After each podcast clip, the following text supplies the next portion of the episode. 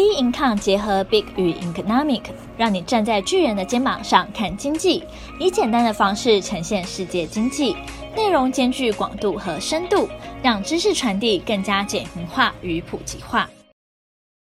各位听众好，欢迎收听投资前沿新观点。今天由我们财经诸葛 David Chen 向各位听众聊聊，不要低估 Fed 去化风险性资产的决心，投资操作更需亦步亦趋。我们来看一下这个道琼斯的上一周的表现状况哈。呃，这四个交易日，礼拜一看起来呢，其实没有什么太大的一个太大变化哈。那关键在礼拜三这一根哦，跌六百四十六点，然后呢，包含呢礼拜四就是呢昨天晚上这一根哦，涨到呢一千两百零一点哦，这个涨幅相当大。那在这一个跌跟涨之间哈，当然大家就想要去了解。发生了什么问题？然后呢，后面怎么看？这个就是我们现在大家比较关心的地方。好，那我们要先回过来去看几个重要的数据哈。主要的这些变化来自于呢，好 CPI 的公布。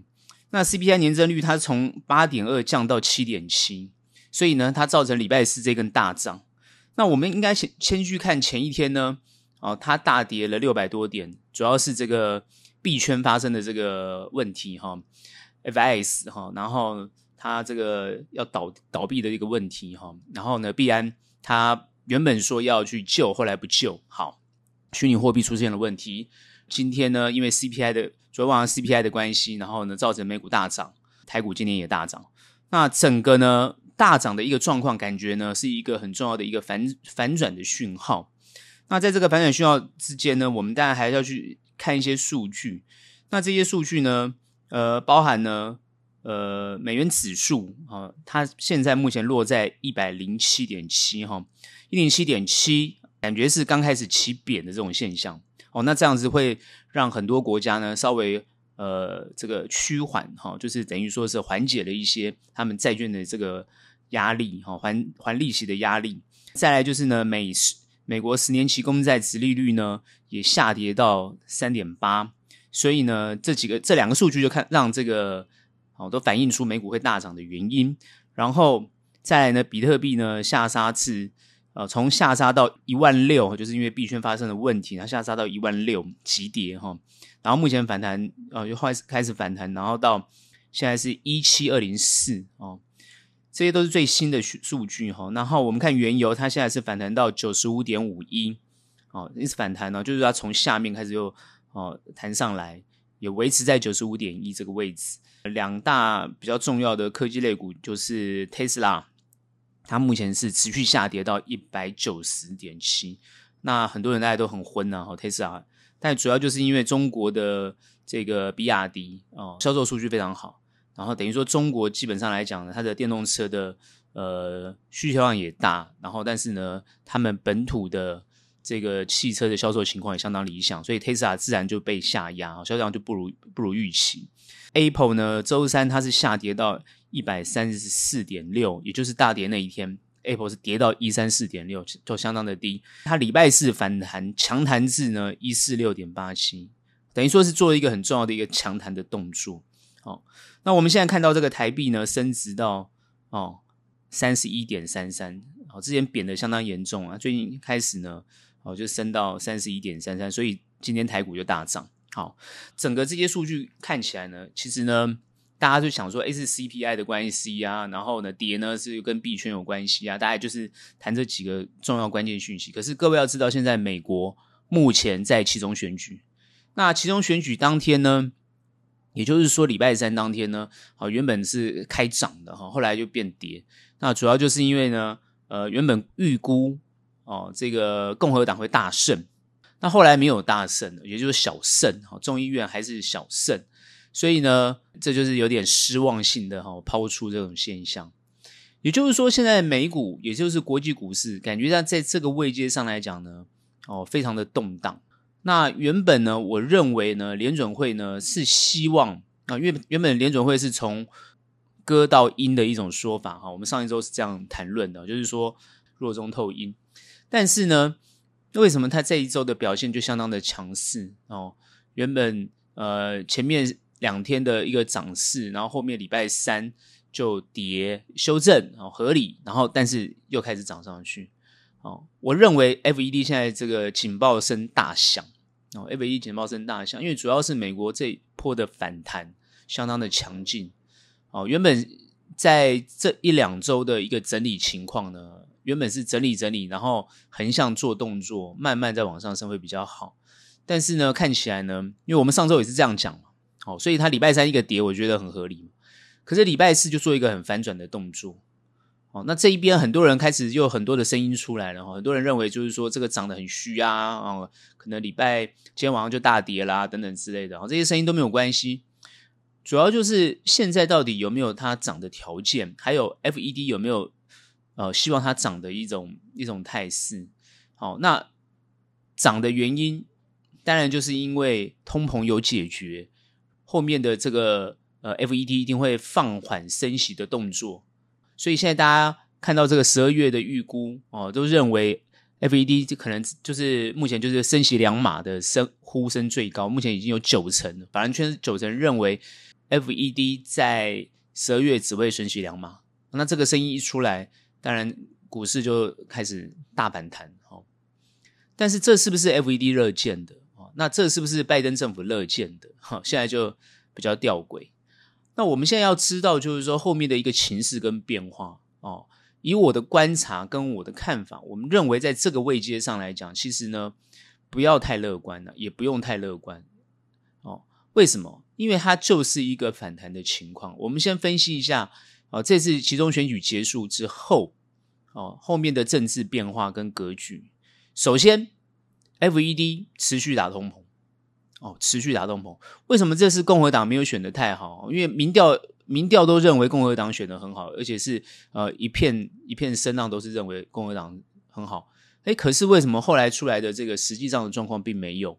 哦，虽然是还是胜，但是变成是小胜，那也就是代表说，呃，大部分的民众哦会认为哦拜登还是有能力去解决通膨的问题，所以我认为打通膨这件事情呢。应该会持续下去，而且是会用力用力的打，所以 FED 在这一块呢是绝对不妥协。哦，我认为它不会妥协，所以这些反弹或这些强弹都会造成一种错觉，这个错觉就是说让一般的人去抢，觉得这个地方是底部了，赶快去抢。但是呢，通常呢，啊，我觉得受伤的幅度会很大。这我不客气讲就是这样，所以你今天弹上去一定会跌得更多。哦，我就直接这样判断。哦，当然很多人说你的理由是什么？我讲很几个重要。我刚刚讲过，第一个，这次选举共和党在众议院还是拿下多数，这是事实。所以当众议院拿下多数之后，不管参议院是不是民主党还是共和党，拜登在后面执政的时候，不管他的预算各方面的哦拨款都会受到掣肘，也就是说他的政策没有办法遂行。尤其是他这种大傻币的政策，我认为是比较难遂行。那在一个比较难遂行的情况之下，而且 FED 一定要做这个打通膨的动作，那肯定是哦要用经济衰退的方式来解决这个问题。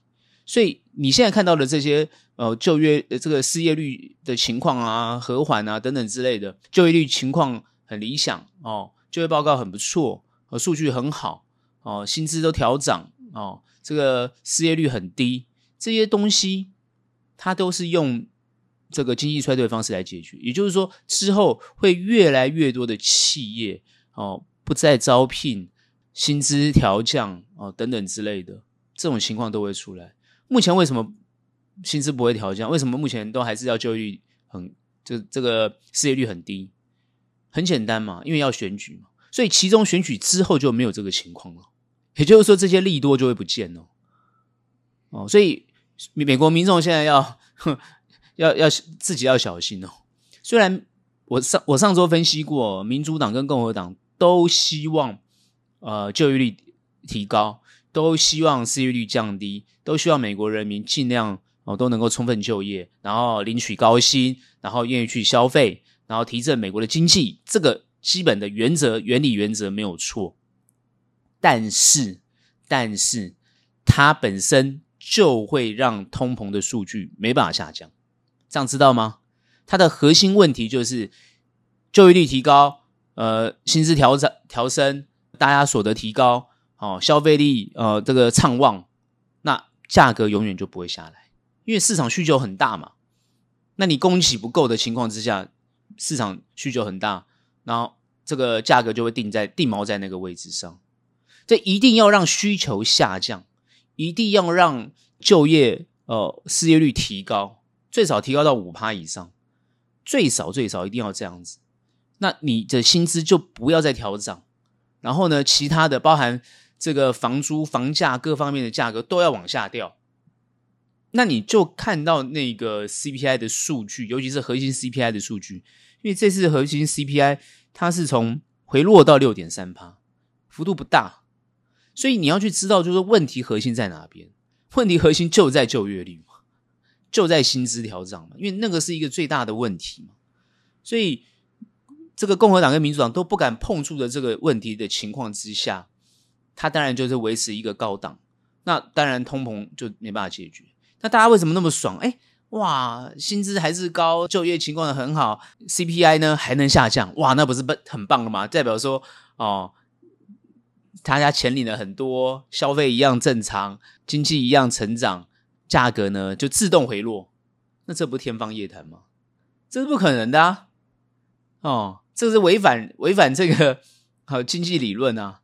所以各位要去知道，就是说，你看油价还是这么高啊。还是九十五块，油价也没有跌到八十八十块，甚至没有跌到这个呃很罕，就是大家觉得可能要六七十块这样都没有啊。也就是说，很多关键数据是没有看到真正的下滑，那你就不可能让你的这个 CPI 哦，就是回落到一个合理的位置，甚至于你期待的两趴。因为这个现代货币理论用这种大水库理论的方式，或者是用这种。傻币的方式，然后呢，它主要的定锚，各位要知道，它主要的关键就在通膨率。它唯一就是你能够限制它的、控制它的，就是通膨率。如果通膨率都没有办法控制这个大傻币、乱印钞的这种情况，那就是无法无天的，那整个都乱了。所以它就是因为通膨很低的情况之下，所以它可以哦。这个用货币的方式来支持他的财政政策，哦，也就是用运用财政政策，运用这个投资的方式来拉动经济的复苏，拉动不管是就业或消费的情况，哦，薪资的情况，它原本的状目的是这样。可你今天通膨这么高，它就不能够再用这样的方式。所以说，美国它为什么升息是这个原因，升息跟缩表是这个原因。这个理论你一定要搞懂。那你搞懂之后，你就会发现，诶，那这样子状况反反应就不合理啊，对啊，所以你会发觉为什么虚拟货币的大跌，或是产生这个流动性的问题，它其实就是在反映这个问题，因为流动性出问题了嘛，你没有钱进来去支撑那个虚拟币嘛，它自然就撤资，大家挤兑嘛，那挤兑就会产生这个这个风险嘛，那这个风险一产生之后，流动性就出现问题了，因为后面没有钱去发出去的情况之下。那就那直接破产嘛，就直接崩解掉。哦，那这个问题会造成整个币圈它后面如果没有资金实质的资金进去支撑的话，后面问题就非常大。哦，这这个我就是一直觉，我之前不是预预判了吗？我之前不是预判吗？我不是说 FED 希望虚拟货币整个崩解掉，真的啊，他那个他认为那个是绝对的风险。哦，所以他希望整个经济恢复到正常。这个数据恢复到正常，指数也恢复到正常，因为你看，他从今年一月份这么认真打压这个股市，把这个股市压到现在这个位置，你现在这样弹得太快，我不常讲吗？你弹得快，你一定要跌得快，这不好，所以你缓缓缓的涨，好，有涨有跌，有涨有跌，但是缓步。可你现在这样一个状况，当然很多人会说，就是要看到这个状况，因为有急涨有急跌，急跌我赶快抢进，急涨我赶快。卖出我就赚这个价差，对，没有错哦。大家都认为这样的状况才是对的，所以有些人呢，当然按照这样的一个比较有冒风险的能力，他当然就会获获得到不错的利润。但是这样的一个情况哦，并非我认为并非 FED 想看到的状况。也就是说，等于说风险的这个冒风险的这种这种氛围还是太炙热，所以我认为它就是一定会往下。好，不管是偏硬的看法，或者是用甚至于我觉得十二月份哦他升三码我都觉得不为过，我真的这样讲。虽然现在看起来升三码几率不高，但是哦，你过热，市场过热，如果你今天哦通膨情况继续加重，那我认为他升三码情况都不为过。但现在因为他升两码他没差，因为他明年呃第一季马上又要又要可以再调升了嘛，所以大家也都知道他第一季还会再调，只是大家不知道他第二季会不会再调。哦，原本就想说他第一季调完之后就不要再调了，啊，那这样子呢？股市就可以很很很平稳，但目前看起来呢，如果还是大家这样子哦一窝蜂的在那边炒作的话，那我看这个势头是没有办法解决的。好，那后面承担的就是一个比较大幅度的跌幅。那这边呢，在这很多人就会说，那现在 那到底是 要做还是不做？其实我觉得操作策略都没有改变啊，它还是没有改变啊。哦，很多人问操作策略，操作策略，我说操作策略没有改变。事实上，之前听我讲有布局的朋友，现在都获利了。那你今天这样涨上去，很多人说我要再继续冲，我都不用啊。很多人问我，我就说你这个地方可以获利了结啊，真的就获利了结。为什么不获利了结？有赚为什么不走？哎呀，后面还会再赚，那你就贪心，那你就贪心，你就等着它整个又修正。那到时候你说啊，修正再跑就好，那也没关系，反正你也赚的不少。可关键是很多人。前面都没有布局，为什么跌不敢买？然后涨了才问说现在要不要买？我现在跟你讲，大家就是这个问题。好，道琼斯美股也是一样，都是这样，涨了才问。啊，你都看到涨了，你才要问；你看到它有涨，你才相信，你才要进场。这个就不是正确的获利方式。所以大部分的人是获利不了的原因就在这个地方。你这是人性，好，这也不能说对或错。所以做投资是不要离开市场，做投资其实就是有跌好公司你就买，然后有涨你就卖，就是这样子。那你不卖哦，你就不卖，你不买卖，那我就觉得也是可以。那你就要看得比较长久一点哦。那当然很多人说我之前套牢的前面的部位，然后现在根本还没有涨到我前我的那个位置啊，那个哦，当然有些人就是说不愿意走，但也 OK。哦，也 OK，但在这个地方呢，可能呢有些部分就可以开始转换，或者换比较强势的族群。当然，现在因为比较强势族群也是涨得有比较虚的情况之下，当然也是不用再换了。哦，所以目前呢还是持续观察，因为现在我认为美美股呢后面的科技类股呢都还会有一个哦比较大的修正，虽然只是一个反弹而已。哦，因为科技类股还是一个重。重灾区啊，那这个重灾区的关键因素，除了这个虚拟货币之外，我觉得虚拟货币可能跟这个实际上的这个科技类股也没有太大直接的关系。那真正比较关键的哦，它有有关系的原因，是因为他们的资金在流通。那我觉得比较有影响，还是这个美中的这个贸易科技战哦，还是影响最大。所以这一点还是大家比较去观察。可是现在很多人就会觉得说，诶，最近美中之间感觉比较和缓，哦，感觉比较和缓的情况之下，那哦，而且是这个拜登哦，在 G 团体又要跟这个习近平碰面，那至于谈什么，当然有可能各讲各话，这个都没有关系，至少气氛上比较缓和，那就不会喊打喊杀，哦，就不会呢，哦，这个台湾呢就不会被牺牲等等之类，就台海不会发生战争，那这样子投资的信心是不是就可以恢复？然后整个恢复到正轨，当然呢，美国还是持续打压、呃，这个中国的高科技哦，不不给不供给给他，但呢，低阶的可以给他的话，那至少中国还可以缓解一下国内目前的经济状况。那是不是可以谈谈到一个比较双方可以接受的方式跟方法，还有比较能够哦接受的这个想法？这个还是要看美方，不是看中方。所以你现在看中国都是摆着比较低的姿态，目前看起来就是这样，他也没办法比。摆摆出高姿态，因为那个东西不是他的，人家要不要给你是看人家。好，所以关键就在这个地方。但是我觉得美国它是持续在做动作，包含呃这些高科技的人才的移动，包含这些设备高科技的设备，包含这些关键的技术跟零组件，他们就是持续的在收缩跟管控。这个对于中国来讲的杀伤力是比较大，但因为双方领导人比较和缓的一种状态，我认为后面。拜登会不会在呃，因为这个呃民生议题也好，通膨的状况也好，哦、可能就是没有，就是也没有很快可以解决的情况之下，寻求用外交的突破方式来解决国内的纷争。我认为拜登有可能会把重心放在外面。但是外交的方式通常就是树立这个敌人，产生国内的这种比较恐惧的状况呢，凝聚向心力，然后团结一致对外的这种策略。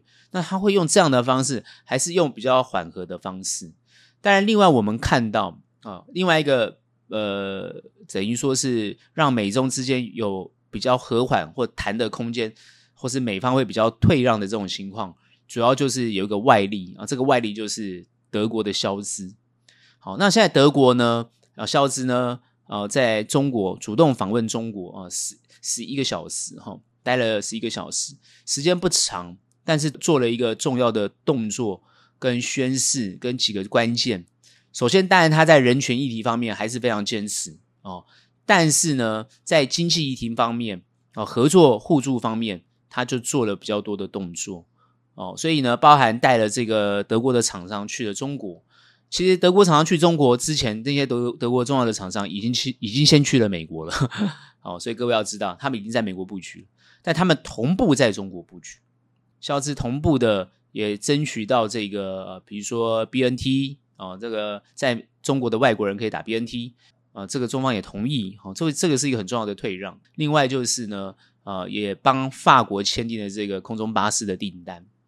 那目前看起来呢，这个是哦，因为中国跟德国的关系啊、在这个地方做了一个建立的动作。这个全世界都在看。其实很多西方的国家啊、包含欧盟的其他成员国，是一一致的这种在在在反对肖兹这个行为。哦，大概只有马克宏支持了。哦，包含德国里面其他政党。哦，也都是非常的反弹哦，这有些也是非常反中。但关键是为什么肖志会做这个动作？当然跟这个梅克尔有关系哦。那这个社会民主党基本上来讲，它是比较偏社会啊、哦，也就是跟这个中国的社会主义啊、哦、比较有连结，但他们又比较不相同。我我比较看到的是说，为什么领导人哦？他们站在他们的位置上，他必须要做出他该做的事情，而不是为了他的位置，或者是啊、他的这个什么政治、什么声望，什么都不是，是他做他该做的事。我觉得这是对的，所以我这样子，因为肖兹，我之前觉得肖兹蛮蛮软弱的哈，可是这可是肖兹做了这个动作之后，我觉得我就相当佩服他，因为大家都反对他，可他还是要做。可是我们知道他的压力来自于是德国企业。的压力，事实上，德国企业他为了要生存，他们也想办法啊，去找出路。所以企业，所以很多人讲说，哎，企业跟政府挂钩啊，这个企业啊、财团啊，什么一大堆的哈，讲的这样子很难听。尤其是我知道韩国人非常讨厌他们的这个哦，这个政府跟企业，尤其是这些财阀跟财团，好财阀。所以呢。站在那样的一个立场啊，是非常的愤怒哦，非常的讨厌。可各位有没有想过，就是说国与国之间，还有呢政府跟政府之间，怎么样创造一个最为人民创造一个最好的环境，跟最大的一个一个可以生存发展的机会？它是必须要跟国际做联动的，所以眼光不不能不能狭隘。不能挟着自己民族的自尊哦，民族啊，什么历史啊，扯了半天，然后你去牺牲掉大部分人跟国际之间做互动。其实你可以去看到英国现在的问题，对不对？脱欧之后的现在产生的一个问题，我看英国现在是全世界最弱的小国吧，真的是这样。但是他们现在不承认，但是他们的经济、他们的科技、他们的实力，当然还有他们的这个经济状况，当然还是。世界排名前十的了，哦，只是最近输了印度，有点不大高兴而已。不然他们之前是第五，其实还是有实力的。但问题是，为什么他一直往下走，走下坡？这就是这才是大家去检讨跟反省的原因。到底他们出了问题是什么？你就看到德国、法国，他为什么要做这些事？如果说今天肖兹被拉拉下来，哦，如果你今天看到这个马克龙被拉下来，哦。比如说选上了这些，像意大利选上这个极右，哦，这样上去，你就会看到那个，你就会担心呐、你就会担心这些传统的欧洲国家会不会南美洲化？这你就去观察这个问题。其实南美洲很多都是哦、呃、偏左的，那你偏左没有关系，可是你的你都在内部消耗内耗，那你都没有跟国际做接轨，那这才能这才会产生问题。好，那我觉得不管美国也好，或者中国也好，或者几个比较大的国家，你必须要跟他做贸易，你跟他做贸易，你就要跟他交朋友，你要跟他交朋友，就大家有要有的谈。好，你我都必须要双方退让。这才是关乎到未来的经济的格局跟变化。我们担心的是这个，我们观察的也是这个。那美国今天如果说它这个联准会的动作能够趋缓，能够因为国际的状况跟它国内的状况开始哦，它调整到它一个比较好的位阶，比较趋缓，那全世界就会恢复到疫情前的情况，慢慢经济复苏。走一个比较持平跟持稳，然后好公司哦，慢慢的涨有获利，然后坏公司啊、哦，或者是不好的公司不要被炒作，就是你要去化这个炒作的动作哦，所以慢慢的恢复到正常，那这样才是一个我们希望看到的一个合理的经济情况跟趋势。好，所以呃，目前我们在估后面的情况就是呃，下一周有可能就会修正，如果它没有修正继续涨的话，我的判断是急跌很快就会来。那这点就是大家必须要小心，哦，因为现在目前还没有突破前高，所以呢，我认为呢，哦，它还没有一个哦突破的动作。那如果它今周一呢，哦，今天晚上礼拜五晚上就是大涨啊，或是整个突破，那当然它就已经不是下降趋势，哦，那这个时候呢，就是一个急涨的一个趋势。那我认为后面就是真的要看 FED 要怎么做，哦，我。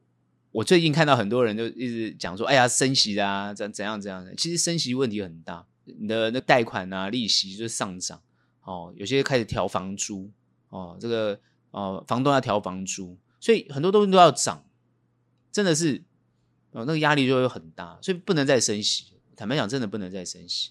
有很多的方式可以可以不用升息的方法，可是我我想美国习惯是用最极端的方式在做。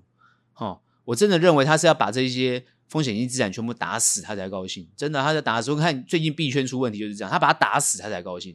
所以我就要看看这个 炒作的这些资金，现在跑在美股在那边炒作的资金，哦，后面会什么样的状态？好，我个人是不乐观的，不看好这种情况。炒作资金必须要退场，哦，然后让一个稳定的资金持续的让它进驻，我觉得这才是一个正确，好，对于后面经济，对于股市，好，比较正确，比较有帮助的。方式，这是我的看法。好，我们很快来看一下台股哈。台股呢，今天呢是一个大涨的一个大涨五百零三点的一个情况哈。因为今天周五，然后呢，呃，成交量呢也扩增到啊三千三百五十四亿哈，相当的高哈，非常的热这个市场哈。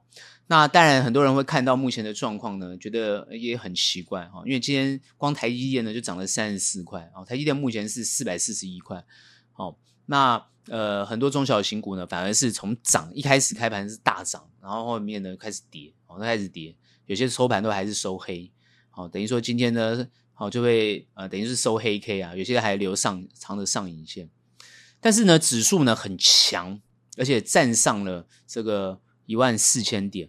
哦，等于说这一波呢，从哦一万两千哦将近一万两千六百点这个位置呢，哦涨了哦，就涨到一万四，好，涨到一万四呢是涨了这个一千四百点啊的一个幅度，相当的大。那当然呢，它反映在前面几个交易日呢，尤其是呃前面四个交易日哦，也就是说在上一周的礼拜五都还在这个均线纠结的位置。哦，还在一二一二九五零啊，或者是一三呐，哈一三零零这个我已经在那边纠结，后来没想到从礼拜一开始，啪啪啪啪就往上冲，哦，连续涨了啊，除了礼拜四这根黑 K 之外，啊，涨了五根呢，啊，涨了涨了五根呢，趋势上是涨了五根。那原本想说礼拜四这根黑 K 呢，哎，整个盘势要稍微休息一下，休息之后再上。它呢，直接呢一根跳空，哈，跳空直接涨上去。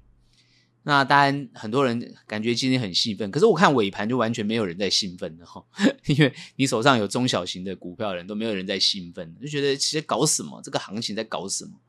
哦，那很简单，明显就是全指股在涨。哦，那全指股为什么要突然拉这么高？啊，拉到这个位阶，也就是说，这个盘这个行情到底啊，它它到底在在搞什么？就是说，呃，你为什么要呃这样涨？反正很多人没有受受到这个好处。那那我在想，就是行情为什么要人家为什么要你受到好处？人家他为他自己着想，所以为谁？就主要是权值股，当然主要就是一些呃之前大家比较热议的哦，主要的主主流类股跟族群类股呢，都也涨得不错。哦，那目前看起来呢，哦，包含几个比较弱的族群，或之前比较不的不没有重视到，就是比较哦。之前比较强，后面转弱的族群，那转弱族群今天反而就是都比较弱哦，涨也是涨这个前面几天比较强的，包含一些投信的持有的股票，哎，通常都比较强。那这主要代表什么意涵？这个意涵很清楚，哦，他就是希望凝聚这个人气，而且这个凝聚这个人气呢，它不是要这种散户的人气，它主要就是要把主流资金哦。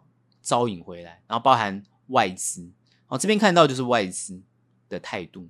那外资是因为呃美股昨天昨天晚上这个大涨哦，一千两百多点。那相对的今天呢，哦，这个呢主要的资金通通就在全指股上面哦，因为外资当然就是着重在全指股，那把这个指数就往上拉。那当然，内资呢，也就是跟着开始呢，疯狂的哦去进驻这个权值股，因为你要去知道，原本呢，他们都是 parking 在这个中小型，哦，看能不能拉一下中小型。可是呢，现在呢，外资在强拉这些权值类股，那他们当然就跟着跟着去拉这些权值类股，主要就是外资在带动的。那外资带动了这一根跳空的这个往上的一个缺口，哦，那是不是同步可以扭转整个台股？跟上国际股市的这种反弹的行情，其实台股已经反弹哦，这个相当长的一段时间哦，相当长一段时间哦，也不说相当长了，就是大概两两周哦，两周的这个情况。那在这两三周的情况呢，原本在一个碗形底部的这边整理，那突然开始强涨，突破了这个前面几个比较关键的压力区，然后开始涨，而且最重要是放量。大家当然去思考说会不会持续往上？我认为这个地方呢，它虽然刚站上的这个很重要的哦这个线啊，哦这个均线上面，好，那在这个重要的均线上面呢，然后呢，哦主要就是季线啊，站上这个主要的季线上面，那能不能站得稳？哦是比较重要的，大家所思考的。那我们这边的研判是这样子哦，目前呢要站稳，一定要有一个回档的整理，才能站得稳。如果没有一个回档的整理的话，它会站不稳，所以这个缺口很有可能被补起来。哦，所以呢，这个补呢，当然就是往下补。比如说，全指股必须要还做一些调整哦。有些人就必须要把它卖出，获利了结之后呢，让它把价格往下压。但现在基本上看起来呢，如果说不愿意的话，这行情要继续往上喷的话，那整个局面就改变了。所以主要的关键还是要看礼拜一的态势。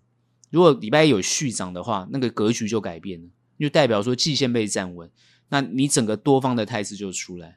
好，所有的呃你持有的股票原本做空的，当然就整个都要抛，就要就要整个抛出，就要平仓。然后呢，你开始要转多的看法。那在这个地方呢，趋势上我认为还是多，趋势上没有改变哦。但是呢，呃，最重要的是。我认为啦，哦，趋势上没有改变，然后呢，呃，短线上它一定要做整理，不然它会涨涨得不稳哦，因为它已经乖离率过大了哦。那当然，有些人会评估说，呃，这个现在手上的部位跟怎么样去面对后面的操作策略。我之前已经讲过了哦，之前的策略，很多朋友呢，都都已经有相当不错的获利，这个地方我都会建议卖出。因为你要获利了结，你要等它修正之后到一个合理位阶再进场会比较好。可是很多人当然不舍得买，不不不舍得卖，好，很舍得买，很想买，好，很不舍得卖。哦，我的看法是这个样子哦，不卖但就是看得比较远也没有关系，但是呢，一定要懂得呢适度的呃合理的呃获利了结。这是很重要的，因为你之前前一波不错，你已经有啊往下接到股票，哦，那你赚到这一个这一个波段，但关键是很多人是其实都没有赚到的，大部分的人，尤其是散户，因为散户不敢不敢在那个一千两百多点那个位置上呢，好去买进场。其实我看很多人都没有手上都没有部位嘛，你看成交量就知道，所以很多人在那边鬼扯说，哦，他已经怎么买到什么什么。不要鬼扯，你根本没有买嘛，那都不是你买的，那个量一看就知道不是你们买的嘛，所以不要鬼扯。我坦白讲，不要鬼扯哦。所以什么这一波什么赚多少钱的那个都不要鬼扯，你都没有进场，你都没有进场，真正有进场的人也不会在这个地方跟你讲，对不对？那谁才有真正在这个地方？你看那个量就知道，真正在进场的几乎是法人，而且是放比较长资金的人，法人。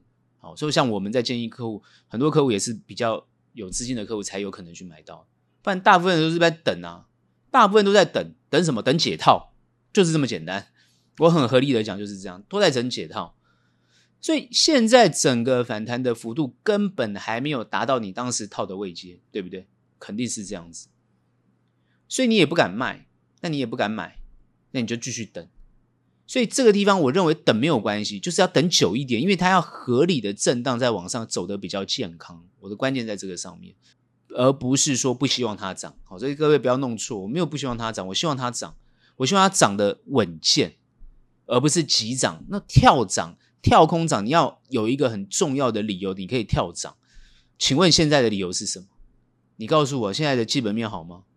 很多公司现在就是下调它的预估啊，像台积电的明年的预估都已经，哦，都都都都没有说很很很畅旺，就你看那个联发科也都是调降啊。很多明年都不是都没有调的很，都预估都没有很好啊，对不对？那你有什么涨的理由？你现在看到的财报都是他今年的状况，因为现在才进入第四季嘛，对不对？哦，十一月、十二月嘛，还两个月，但一月份就就进入了这个明年的的第一季，所以今天还有两个月，所以很多人说，哎，这个地方有做账行情，做账行情，投信在做账，做账什么叫什么叫做账行情？就是先拉在。再再卖，知道吗？先把绩效拉起来，赶快出脱，把今年先结掉，对不对？所以你说今天这个拉的目的是什么？赶快搭着美股大涨，然后呢，外资进场，跟着他们的顺风车，赶快把绩效拉一下。哎，拉一下，下一个动作是什么？对不对？所以我认为这个缺口很快会补起来。那如果这个缺口很快补起来的话，也合理。好，赶快下降到一个合合理的位阶，投信。把这些获利、短暂获利的资金呢，做一些新的、新的这个股票的布局哦，我觉得也是好的，因为他对为明年做布局，所以这几个，尤其是十一月、十二月这几个啊，这两个，这等于说这两个月的情况哦，就走的要呃，就比较诡谲啊，也走的比较，我说短线不好做，就在这个原因，那会走的比较哦，不是那么安稳，好，所以呢，急涨跟急跌都不是我们愿意看到。可是因为台股这五个交易日其实涨得非常幅度非常的陡峭，都涨得蛮强的，哦，这点就是大家就比较关心的地方。那尤其在涨的过程当中，诶，你的股票可能都没有太大的反应，啊，我会建议你的股票如果没有太大的反应，涨的幅度也不如预期，其实呢都可以做一些调整，哦，因为代表说呢，呃，这个股票呢，哦，不仅要等，那它可能也比较不符合现在。哦，反弹的这个趋势的股票，好，资金也没有汇流到那个上面去，所以本身时间会会比较久啊。那当然还有人说，那我持续持有，反正它也慢慢涨上去，那也没有关系。我还是强调，如果你看得比较长、比较久，其实就是摆着，也不用再担心盘势。但是这个地方我要提醒大家，提醒什么事情？各位看一下这个行情哦，不是看今天呐，你看今天没有用，你把把这个眼光往前面看。好，看到呢，十月二十几号开始底部做出来，然后开始慢慢往上拉，有没有？十月二十几号，比如说二五二六啊，二七二八，你就去看这几天，它就是一个很重要的一个反转点。可是为什么很多人在这个地方都不敢出手，低阶也都不敢？那就是代表说，哦，大家没有信心。那大家没有信心的时候，就是一一般投资人没有信心的时候。那就是聪明的投资人或懂得行情的投资人，就是呢，可以呢去布局的时候。所以我之前一直讲布局、布局、布局，就是告诉大家，很多时候你不要看跌很害怕。当然，很多人觉得说一跌就要赶快怎么样，没有什么赶快，因为你不知道底部在哪里，你只能分批慢慢的啊去观察它，慢慢的去买，慢慢去持有它，然后等它反反反弹的时，就是它涨的时候或者反弹的时候，哎，可以一步一步的啊做获利的获利了结、获利了结的动作。那这这就是一个很好的操作。所以我为什么会说哦？你会说奇怪，为什么你哦？你你讲的都很好，哎，你你什么都赚钱，那为什么我们都没有？我就跟你讲，对不对？我建议的时候你不敢做，哦，像我今天建议要我建我建议要要出出脱，没人敢动作，大家都想还会再涨，就是这样。所以你会发觉哦，不一样嘛，对不对？大家想法不一样，你会觉得为什么会会差距这么大？很简单啊。因为你看不到后面的走势，你看你不知道怎么看呢、你也不会看呢、啊，你就算看到，你也不敢动作。哎，真的有人看得很清楚，哎，也都觉得有道理，哎，你讲的都很好，我也认同，甚至我就是自己这么想的，哎，但是我就不敢动作，为什么？就是心里面会有障碍，这个就是投资上的一个问题，就是说大部分人的投资人，大部分投资人有一个心理的障碍，跌不敢动作。涨也不敢动作，也不想动作，总认为还会再涨，还会再涨，卖得太快哦啊，买呢哦，也是觉得自己呢哦买得太快或者买得太慢啊都有，所以这个学问很大，这学问非常大，因为跌的时候大家就会觉得那会不会再跌呢？那涨的时候就问同样一句话，会不会再涨呢？那我认为跌会不会再跌？会。涨会不会再涨？会。所以呢，那你就没有答案呢？对啊，就没有答案呢，就不敢动作。哦，所以呢，他还是要看你的持股状况，跟你个别股票的不同，还有呢，整个未来性的一个情况。所以盘势就算看对了，也不一定会做对。哦啊，盘势看错了呢，那是肯定会做错。哦，所以呢，目前看起来这个行情呢，哦，我认为呢，因为 FED 就是在去化这些呢风险性资产，所以那个力度要很强。那我们台股呢，到底是不是为了要去化这个风险性资产？我想应该不是，主要是台股之前受到这个地缘政治的关系，被卖得非常的厉害，尤其是台积电。那现在只是在还他一个公道，因为台这个台海之间的关系，或是美中之间的关系有。有缓和，然后看起来美中只要一缓和，然后这个台海之间的战争呢，问题就不大。那不大的情况之下呢，自然呢外资就会开始有信心，然后有资金资金就慢慢汇汇入台湾。你看台币贬值了嘛，对不对？就代表说外资已经慢慢把资金汇回台湾，然后开始买股票。那这就是大家想要看到的结果，所以它慢慢越来越好。所以我们之前是超跌，好，所以跌的幅度又比这个呃。这个美股还要多，那现在呢，慢慢我们就是慢慢回升，看能不能尽快的跟美股做这个接轨的动作。那因为美股可能会在调整，所以台股也会调整。只是我们希望看到的是一个比较稳，哦，比较呃稳稳的走上去。所以今天这一根强弹呢，呃，涨了五百五百点的一个五百五百零三点的这个强弹呢，我并不会呃太兴奋哦。反而会更冷静的去看哦，所以呢，修正呢，最好是修正这些权值股哦，等于是让这些呃，不管是内资法人啊、外资法人呢，稍微休息一下啊，把资金呢转到这个中小哦，我认为中小还是比较有活泼，因为很多中小都是获利非常好，很有机会掌握到一些关键技术，所以本身来讲呢，呃，是都会表现得很好的。哦，也有很更多的获利机会，哦，所以很多朋友说，哎，为什么不买全值？为什么不买全值？你去想嘛，哦，为什么不买全值？首先，你的资金够不够嘛？第二个，哦，全值股，啊，是不是啊？都因为它比较大嘛，是不是呢？都要等着这些大资金开始动，那他们一调节调节很快，就是很长一段时间，然后一拉呢，哦。也都是很短暂，所以你你要慢慢去观察那个节奏哦，不是说不能买好像很多朋友买台积电，OK 啊，哦，那当然现在很多人说，哎，四百多块啦，啊，对不对？能不能买？还是要卖？哦，就是在问这个问题。我的看法是这样哦，啊，之前台积电是六百多块嘛，那现在看起来都还是很便宜啊，所以有一部分人大家觉得要赶快买，还是很便宜啊。那有一部分人觉得说，哎，这个地方呢，他三百多块买的，哎，有这他可不可以先获利？我认为你买到低一点的，当然可以先获利了结哦。但是你等它下跌之后再接回来，反正你看到的当然就是希望看到六百多块嘛。哦，那好的公司当然是不会不会寂寞。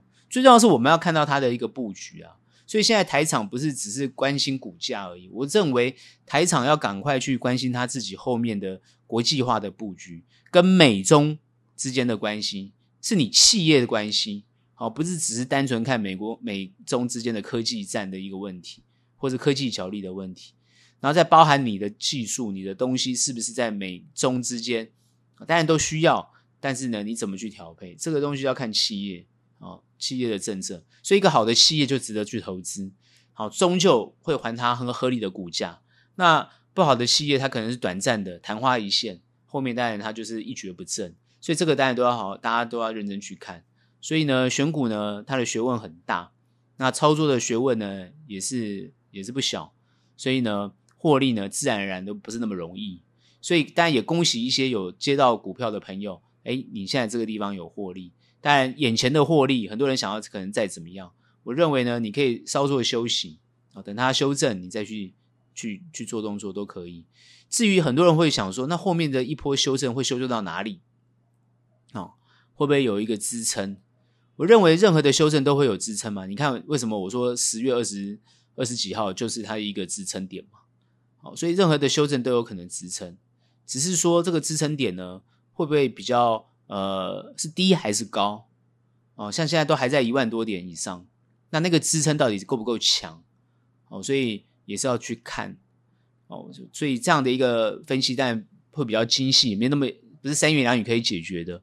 我只是说跌会有支撑。哦，那涨会有压力，所以还这种格局还是不会改变。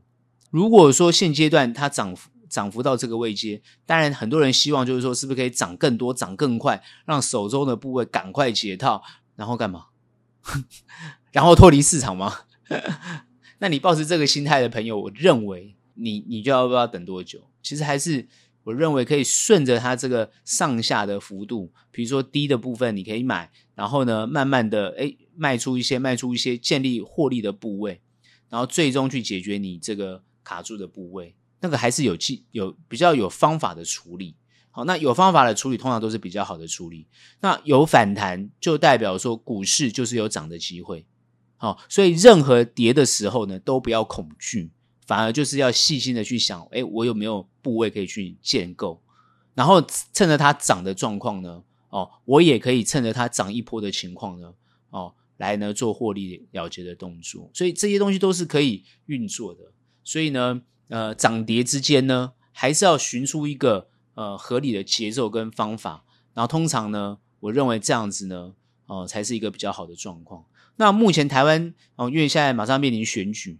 哦，所以我看各方面，呃，感觉那个热度要慢慢炒热。但因为今年的选举，感觉很多人都很多候选人都觉得不够热了。所谓的不够热，就是说，哎，投这个选这个选民不够热情等等之类的。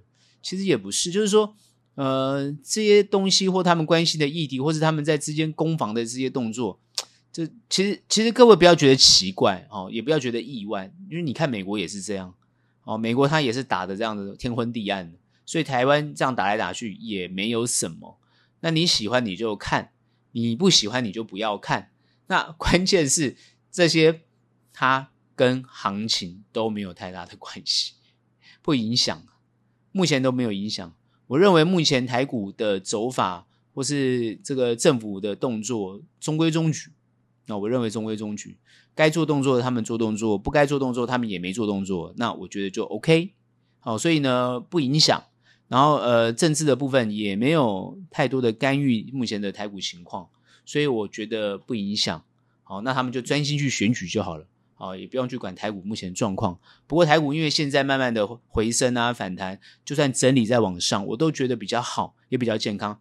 就是不要这样一直涨，哦，所以大家很喜欢看到涨嘛，大家喜欢看到涨，我知道。可是你不让它休息一下，那它那样涨就会跌得更深，就是跌的幅度就会很大。就是我我会觉得说，很多人会不想要看到这种状况，因为大家不喜欢看到跌嘛。对啊，我也不喜欢看到跌。但是呢，你涨得太急，你就会有跌的这种拉回的这种拉压力就非常大。那这点呢，也是让大家知道。好，目前呢，哦，因为国际会去化这些风险性资产，那台湾呢也会有受到这些波及跟影响，所以我们觉得还是在这个地方要亦步亦趋。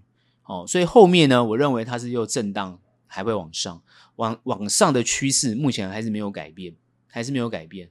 哦，甚至到哦一万四千七百点这个碰到这个地方，我觉得都有可能。然后在上面的压力可能就是到一万五啊，在一万五千。哦，零五五十，然后在上面可能一万五千四，这边比较大的压力区在这个地方，所以呃碰到这个整个如果接近到这个压力区，它就是开始要往上修正。哦，那这一点就是大家要懂得这个整个攻防。哦，所以呢，目前看起来呢，哦，我觉得还是有一样存在有些机会，但是也是存在同步有存在一些风险，所以呢，还是要亦步亦趋的。哦，这个稳步的把这个。呃，该赚的赚到，好、哦，不该赔的不要赔到，啊、哦，这就是我对于台股的看法。今天的节目就到这边结束，学友们欢迎订阅，有任何问题、任何想法，欢迎到脸书专业以及 Instagram 跟我们做交流喽。那我们下期节目见，拜拜。